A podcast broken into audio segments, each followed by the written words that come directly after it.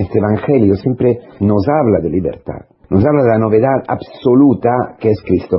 Atención, cuidados, porque no es una novedad que anula, que borra, que cancela la tradición, que cancela lo que ha sido la historia precedente, antecedente. Atención, esto es común a las revoluciones humanas, al marxismo, a todos los totalitarismos, a las ideologías. No, no es así, hermanos. Tampoco es el sentido de progreso, de desarrollo, perdón, ¿eh? del idealismo de Hegel, por ejemplo. Tesis, antítesis y síntesis, donde todo se mezcla y hay siempre... No, hay una línea recta, que es el amor de Dios, que es la historia de salvación que Dios ha hecho con su pueblo, que Dios ha pensado antes de crear al hombre, según la sabiduría rabínica, que Dios antes de todo ha creado la conversión, ha creado la posibilidad de volver y, por supuesto, la misericordia, en este año de la misericordia. Pero desde el principio Dios ha pensado cómo salvar a su criatura, que había creado libre a su imagen y semejanza, y que la criatura con la libertad usando mal, utilizando mal de la libertad, se ha dañado a sí mismo. Entonces hay una historia de salvación que no se tira, que no se cancela. Pero esta historia ¿eh? llevaba a Cristo, que es la novedad. La novedad es el cumplimiento de todo. Es llevar a plenitud, llenar, llenar. Esto es vino nuevo. Llenar, dar plenitud, dar cumplimiento a la obra de Dios, a lo que Dios ha empezado con el Antiguo Testamento, con el pueblo de Israel, por eso dice que es interesante porque termina con una frase que casi no se entiende, ¿no? Nadie que cate vino añejo quiere del nuevo. Pues dirá, está bueno el añejo, el viejo. El peligro verdadero que todos tenemos frente a este amor impresionante de nuestro Señor Jesucristo y frente a la novedad es ser celosos de lo que tenemos, ser celosos de, de lo que nuestra carne desea, de nuestros criterios, de nuestra forma de ver las cosas. A ver si me explico. Los judíos habían, eh, bueno, no todos, ni todos los letrados, ni todos los fariseos, pero la mayoría, o una parte de ellos, habían hecho un ídolo de lo que Dios había hecho. Parece una paradoja, pero es así. Entonces, esto le ha impedido, le ha impedido, has hecho, ha, constituido un obstáculo el acoger a Cristo a la novedad de Cristo. A Cristo que iba a cumplir lo que toda la ley, lo que toda la historia de salvación, todas las profecías iban, habían ido diciendo y habían ido acompañando y llevando el pueblo. El cumplimiento de la historia. Idolatrando lo que Dios mismo había hecho con ellos, habían construido una barrera hacia el cumplimiento de todo lo que se le había prometido. Es triste, pero es lo que ocurre a nosotros también. ¿Cuántas veces nosotros... No, no, por favor, déjame ya. Está bien así. Ya no quiero más. Ya quiero este es un aspecto también que tenemos que, ver en nuestra vida. Intentar, como decía el Papa en una cierta forma, ¿no? En, eh, en Cracovia, a los jóvenes, esta religión del sofá, el sentarse en un sofá y ya, ya, por favor, ya, yo cumplo, cumplo con la ley, cumplo, cumplo con ir al camino, cumplo con ir a la Eucaristía, la palabra, cumplo.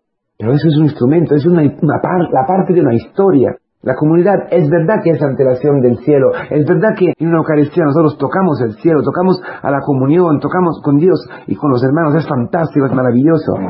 Pero eso no es el cumplimiento. Siempre hay un más allá, siempre hay un, vino nuevo que nos espera, vino nuevos y no nuevos.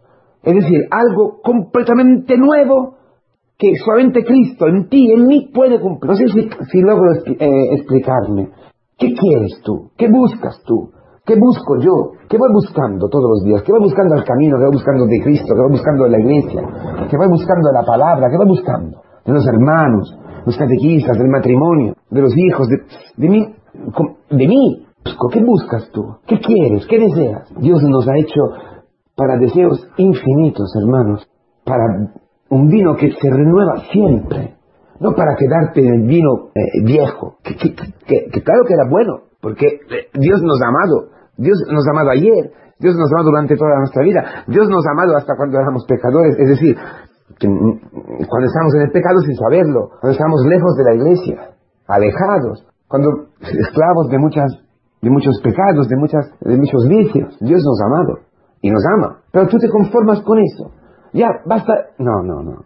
Hay algo más, hermanos. Hay una boda. Hay una boda que, a la cual estamos invitados a vivir con una libertad, a vivir con una creatividad, la creatividad del Espíritu Santo. Tú puedes ayunar, puedes eh, quedarte en lo que el ayuno, lo que era, ¿no? Lo que es la ley, que es la ley, y que también es el, contorno de la ley, la tradición oral, que era la tradición de los rabinos, ¿no? De los, padres de Israel, que son instrumentos, que son, que ayudan, pero, pero el Espíritu da sentido al mandamiento, a la ley. Y es para que tú y yo podamos estar en una comunión íntima con Cristo, ma íntima, íntima, íntima, profundamente íntima. La comunión íntima con Cristo nos lleva a ser como el viento, hoy aquí, mañana allí. No, tengo que ayunar.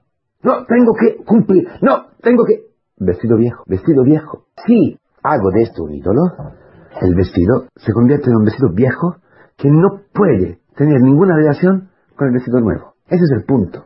No es que Cristo vaya en contra de la tradición, en contra del ayuno, en contra de... No, no, no, no. Es que Él va a dar un sentido nuevo. Por eso los otros mismos, es decir, el ayuno mismo, adquiere una forma nueva, una forma nueva ¿por qué? Porque cumplida, porque realizada, porque llevada al cumplimiento, a su sentido más profundo y auténtico. Hay un desarrollo. Mas si me paro a, a mitad del desarrollo, Allí se, se corrompe hasta la cosa más santa, hasta una liturgia. Una liturgia, una misa, como un vestido viejo, es posible. Un rosario, ir al camino como si fuera un vestido viejo. Sí, acostumbrarme, entrar en la rutina, no dejarme llamar a conversión, no dejarme eh, convolver, ¿cómo se dice? Eh, no, no, no, no, dejarme llevar en la renovación total y continua de Dios. No seguir ya a Moisés. No seguirle hoy a la derecha, hoy a la izquierda, hoy derecho, hoy pararme, hoy... Que es nuestra vida, llevada por el Espíritu, empujada por el Espíritu Santo. Una creatividad que tú no te puedes detener nunca. Por eso siempre el odre es nuevo. Hay unas cuando, cuando, cuando, momentos en que tú, ¿dónde está mi esposo? ¿Dónde está? No lo ves. Ves que te, encuentras solo, te encuentras que necesitas. La iglesia es ya y no, y, no todavía. La iglesia es esposa y viuda al mismo momento, en el mismo tiempo. Por eso en la, en la Eucaristía gritamos Maranatá, que quiere decir, ven Señor Jesús, pero a la vez quiere decir, el Señor está aquí, según como ponemos el acento ¿no? en esta palabra aramaica. Eso, importantísimo para todos nosotros. Es importante porque es lo que constituye un cristiano, hermanos, la novedad. Vivir constantemente la novedad. Dejarse asombrar, asombrar del amor de Dios, asombrarse, tener la posibilidad de asombrarse, ¿no? de, de estupor frente a cómo Él lleva nuestra vida. Y muchas veces, quizás 90 sobre 100, sin entender lo que va a hacer, pero confiando.